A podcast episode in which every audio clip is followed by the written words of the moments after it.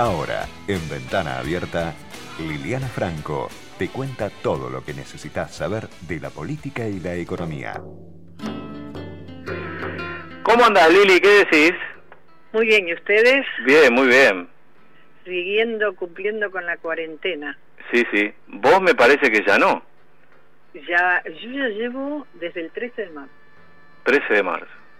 Pero ya estás volviendo a, a, carretear, me dijeron. Sí, hoy a la noche en TN, sí, efectivamente. Bueno, bueno felicitaciones, ¿eh? Muchísimas gracias. Bueno, ¿cómo estoy? Eh, preocupadísima, como es lógico, por la economía, la economía real. Eh, como venimos hablando en varias de estas eh, salidas, hay toda una economía informal que, viste que siempre que hablamos de la economía informal parece que es, ah, el que trabaja en negro y no tiene un, recibo de sueldo. Sí, sí, la economía informal es muchísimo más que eso. La economía informal es que hay un montón de gente que una parte la factura y otra parte no. Está faltando el efectivo, está faltando cómo se mueve la economía real, que es mucho, que es mucho. Eh, y eh, me da la impresión que el equipo económico se ha focalizado, cosa que está perfecto, nadie discute eso, en los que menos tienen y además los tienen ubicables, vale decir, los que reciben la UH, reciben planes o los jubilados. Pero se ha olvidado de casi 7 millones, por mencionar personas, que están fuera, de diversas maneras están fuera del sistema. Y en ese olvidarse lo trataron de subsanar con esto que se va a empezar a cobrar recién el 15 de abril, una vez que limpien los padrones, porque viste que ya se inscribieron como 4 millones de personas en aquello que es el ingreso universal, o no me acuerdo el nombre, eh, estos 10 mil pesos que en teoría lo van a empezar a recibir a partir del 15, obviamente los que tienen AUH, eh, beneficio por embarazo, etcétera, ellos lo van a recibir muy rápidamente porque los tienen registrados. Pero el resto es mucho más complicado. Eh, y además, con esos 10 mil pesos, pensá que va a haber casi pasado un mes para cuando reciba el dinero. Eh, Viste, no sé qué es lo que podrá hacer. Y hay otro enorme, enorme sector de la economía que no parece eh, estar en el radar de del equipo económico. Eh, yo te digo, para que tengamos una idea de números, por ejemplo, A ver, dale. La economía hoy solo funciona, la economía global de este país está funcionando al 40%. ¿Por qué digo esto? Porque básicamente lo que está funcionando son los sectores autorizados, ¿sí? Salud, alimentos, etcétera el 60% no funciona. ¿Se entiende la dimensión? El 60% de la economía no está funcionando. Eso tiene costo, o sea, esto no es gratuito. No estoy diciendo que esté mal. Está bien, había que hacer una cuarentena, perfecto. Ahora, no se previó desde el equipo económico, y esa es mi crítica, si querés, ¿cómo puede ser que en tantas personas que integran el equipo económico no se dieron cuenta que eh, Argentina, algo que es público, notorio, lo sabe cualquier persona, tiene una economía informal muy importante. O sea, por lo cual tendrías que haber previsto, si yo voy a indicar que se cierran todos los comercios, salvo aquellas eh, actividades exceptuadas, ¿cómo voy a hacer para que ese sector sobreviva? Y encima no sobrevive porque hoy muchos de ellos están bancarizados, la gran mayoría. Claro. Por lo cual tenés por débito un montón de gastos. Mucha gente de, pone en débito automático el monotributo, la luz, el gas, etcétera, el alquiler mismo. Y bueno, y todo eso, viste, te lo debitaron.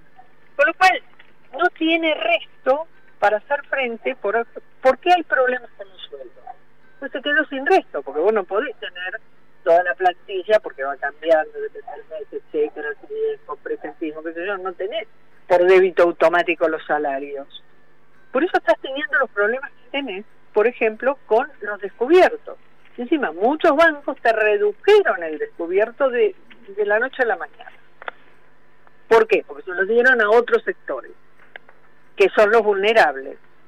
Entonces, tenés un caos en la economía formal e formal medio informal la tenés en la formal y la tenés en la economía formal, mitad informal, y ni te cuento en la informal, directamente. Eh, por ejemplo, vamos a hablar como es la, digamos las cosas como son. Habrás notado que las frutas y verduras subieron muchísimo, ¿sí? Sí, claro, claro. Y, eh, la carne subió también, pero es por otros factores, pero también subió. ¿Sabe por qué sube mucho la fruta y la verdura? Porque, está bien, me podrán decir de dónde saco estos números, pero los que están en el negocio saben que es así. Casi el 40% de lo que se vende en el mercado central es en negro. Claro. Y hará un 10% en blanco para que haya una factura, un ticket, y el resto es en negro. Y esto lo sabe todo el mundo. Obviamente un funcionario no puede salir graciosamente a reconocerlo pero está bien, no lo digas públicamente, pero ataca el problema. No, no, no, no, está claro. Bueno, a mí el verdulero del barrio me lo dijo entre el primero y el segundo día de la, de la primera parte de la cuarentena. Me dijo, la gente que trabaja en, en, en las quintas, eh, especialmente en la zona sur, no está yendo a trabajar. Porque además te encontrás con otro problema. No están yendo a trabajar porque no les pueden generar, porque en teoría esos son sectores eh, el sector alimenticio está aceptado. Claro. Pero esta gente está en negro. está en negro, Entonces vos no le podés hacer el papel. Eh, o sea, cuando se habla de la economía informal, no significa un señor que no tiene un recibo de sueldo. Significa muchísimas cosas más. Y mm, esto cualquier economista lo sabe, pero creo que cualquier persona lo sabe. Creo que cualquier persona sabe que con la enorme presión tributaria que tiene la Argentina sobre sectores productivos, productivos, o sea, cuando digo productivos me refiero a todo, las cadenas. Es obvio que una parte va en negro, es obvio, porque si no, no sobreviven, y si no sobrevivirían solo las grandes empresas. Y además Argentina, disculpen la franquicia, pero hablemos acá el hospitado, o, o nos vamos a hacer los hipócritas ahora y vamos a decir, no, todo el mundo vende con factura. No es así. No. Esto no es de ahora, ¿eh? Claramente. No es de este gobierno, no es del gobierno anterior. Esto viene hace bastante. Entonces, yo creo que la gente que está en el esto lo debe saber. Al menos lo sabe. Yo entiendo, públicamente esto no lo vas a decir. Pero, a ver, el tema de los cheques retrasados, de los cheques postdatados ¿Cómo funcionan los comercios? ¿Cómo funciona la actividad? Vos vas, compras tela, le das un cheque a 90, 180 días, es perdón. Las grandes cadenas te dan cheques a 90, 180 días. No hay cuevas ahora. No hay cuevas. Está bien. Eh, eh, eh, teóricamente son ilegales, no podemos hablar de las cuevas. A ver, sí, señores, existen las cuevas. ¿Por qué? Porque mucha de esa gente no puede calificar para que en un banco le des cuenta. Y además, si te des cuenta, te tomas un préstamo en un banco, ¿a qué tasa? Porque ahora salió una, una línea de crédito al 24% para pagar plantilla de salario. Primera pregunta, ¿el banco te lo va a dar a sola firma? Yo llamo, levanto el teléfono y le digo, mire señor banco, yo tengo que pagar este 10 salarios. Eh, me llamo Pepito. ¿Te lo van a dar así? No, te van a pedir balance, te van a pedir un montón de papeles. Los bancos están cerrados. ¿Cómo hacemos? Claro, claro. ¿Eh? o sea, fíjate las cosas que te estoy mencionando. Y podría estar hablando todo el programa de miles de situaciones eh, cotidianas. Por eso digo que así como el presidente Alberto Fernández y su equipo de salud creo que está actuando con, con anticipos con, previendo un, colapso del sistema sanitario, porque básicamente, ¿por qué estamos con esta cuarentena? Y lo dice siempre el presidente, para evitar que cuando venga el pico en nuestro sistema sanitario, porque son conscientes de las debilidades de nuestro sistema sanitario. Obvio. Si no, no lo haríamos, no estaríamos en esta cuarentena antes de que venga el pico si tuviera el sistema de salud en condiciones de atender. Esa es una de las razones, básicamente. Y básicamente para, como dicen, aplanar la curva. Ahora bien, me da la impresión que el equipo económico va atrás en las Y en esto te involucro a todas las áreas, desde la FIP, desde el Banco Central, eh, desde, desde ya el ministro de Economía, que es el que debiera conducir todo ese pensamiento. Él es, eh, es más, hasta el funcionamiento de el ANSES.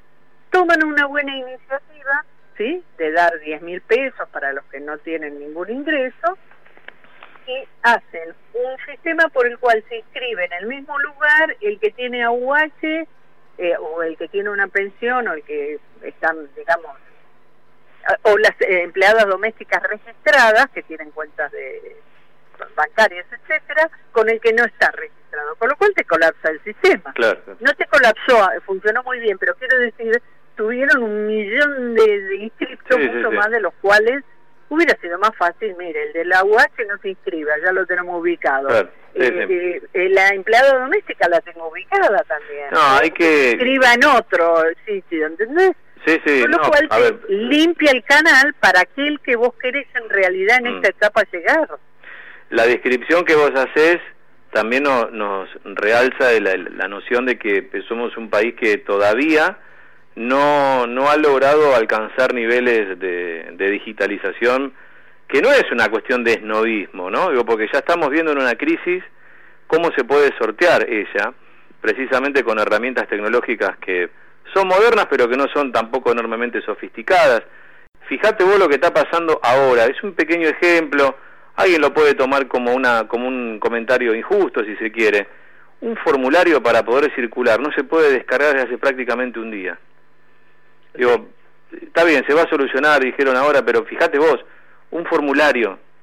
Eh, el gobierno, el Ministerio de Interior, para unificar los formularios.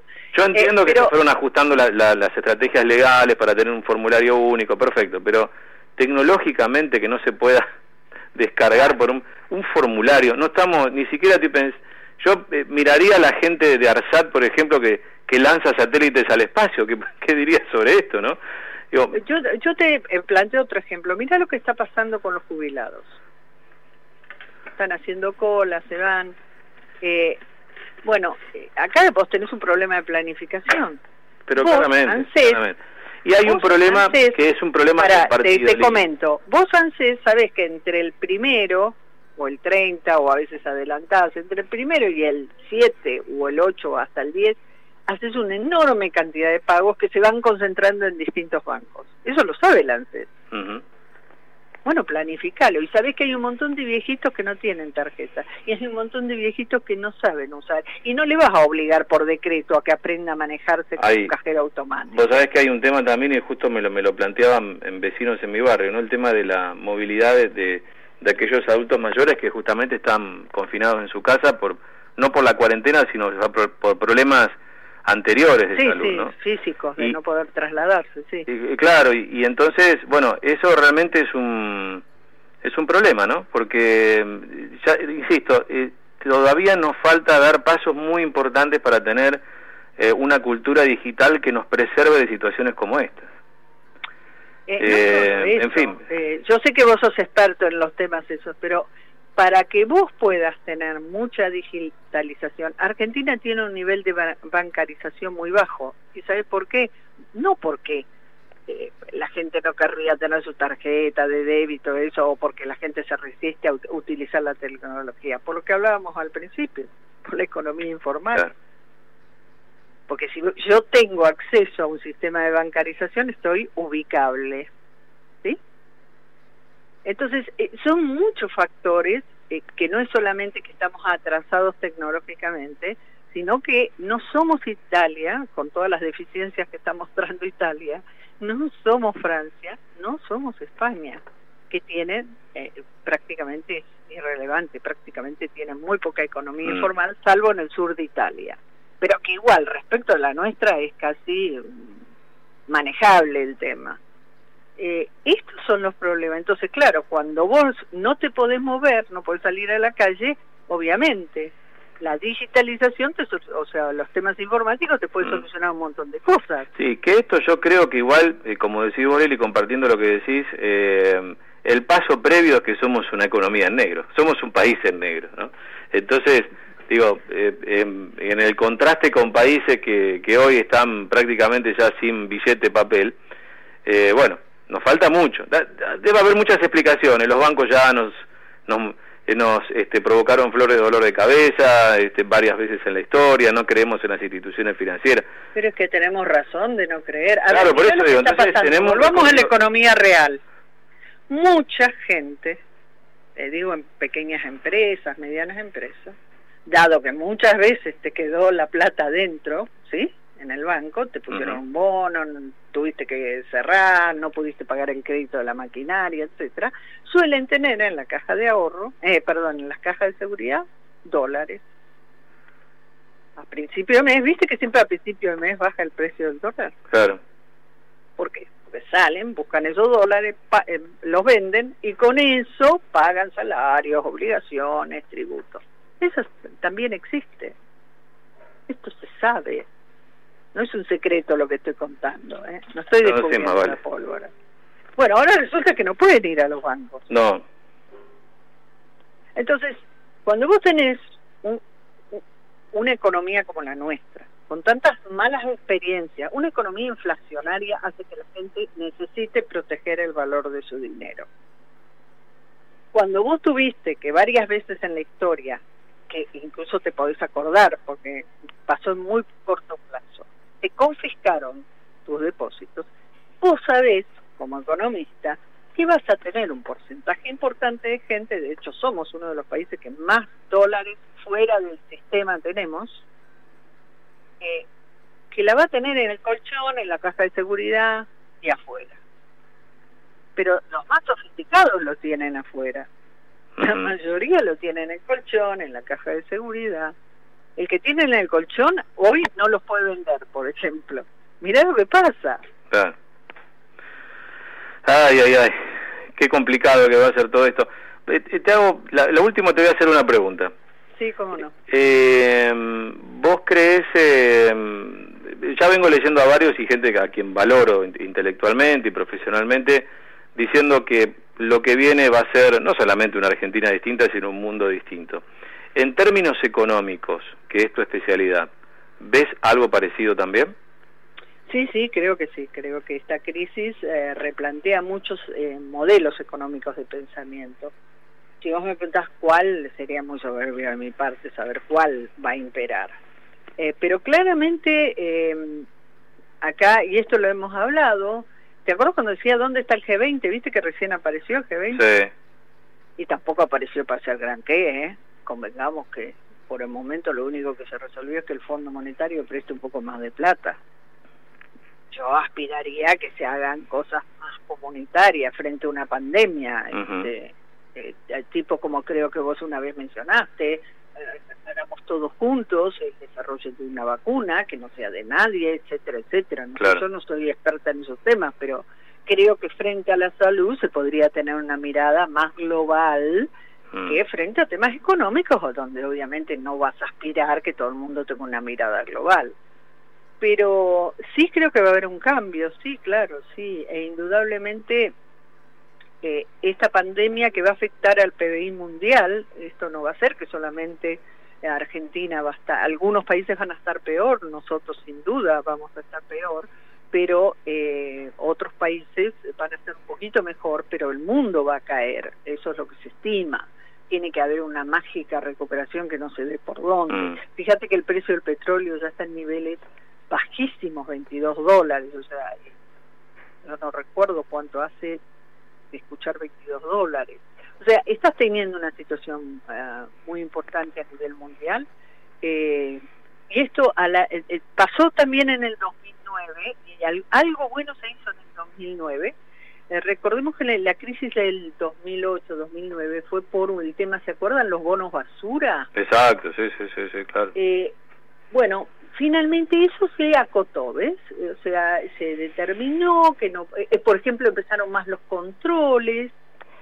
¿Se acuerdan que también otra de las conclusiones fue, o sea, no inmediatamente, ¿no? Pero se avanzó mucho en las normas de Basilea, en, por ejemplo, el control de la plata, por eso empezaron tanto los países a controlar eh, los depósitos y requisitos y hacer intercambios para que eh, cuidar el dinero del terrorismo, eso fue una consecuencia de las Torres Gemelas, luego todo eso se implementó mucho más enérgicamente y también el tema de los bonos basura, o sea, esa ganancia exorbitante eh, que tenían los bancos sin ningún tipo de responsabilidad.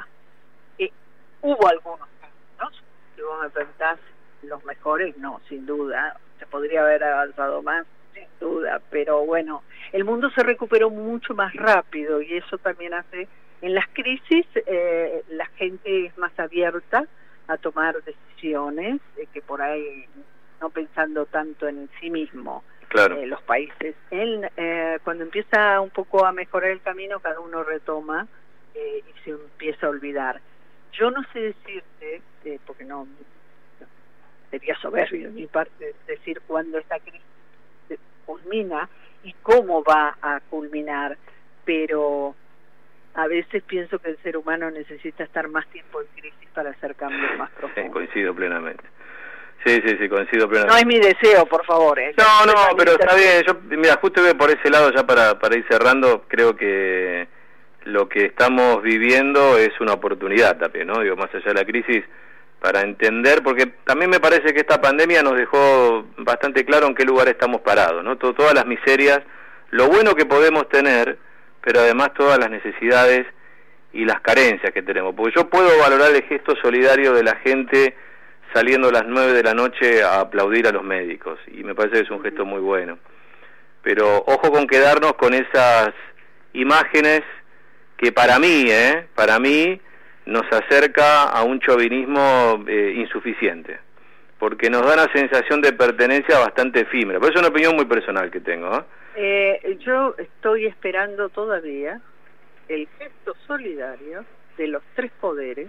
Claro, exactamente. Porque si no pareciera que... Espera que lo repitamos. Ejecutivo, legislativo y el Poder Judicial que haga un esfuerzo de reducir por esta crisis sus salarios y esa reducción de sus salarios donarla para fortalecer el sistema de salud o para que fuere, para auxiliar.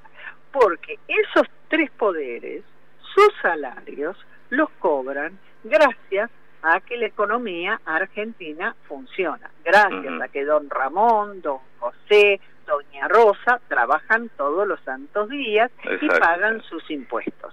Les recuerdo a los tres poderes que la recaudación, si venía en caída, digamos, va a seguir cayendo a una velocidad muy interesante. Con lo cual, ¿van a seguir cobrando sus sueldos completitos? Eso es la pregunta que hago. Eh, gran pregunta. Sí, sí, por eso digo, me parece que detrás de lo gestual hay que empezar a tomar decisiones concretas, ¿no?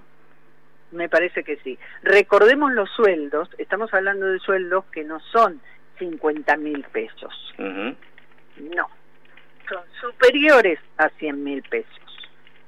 Y ahí para arriba. Claro. Lili, gracias, ¿eh? A ustedes. Un beso y nos reencontramos la semana que viene.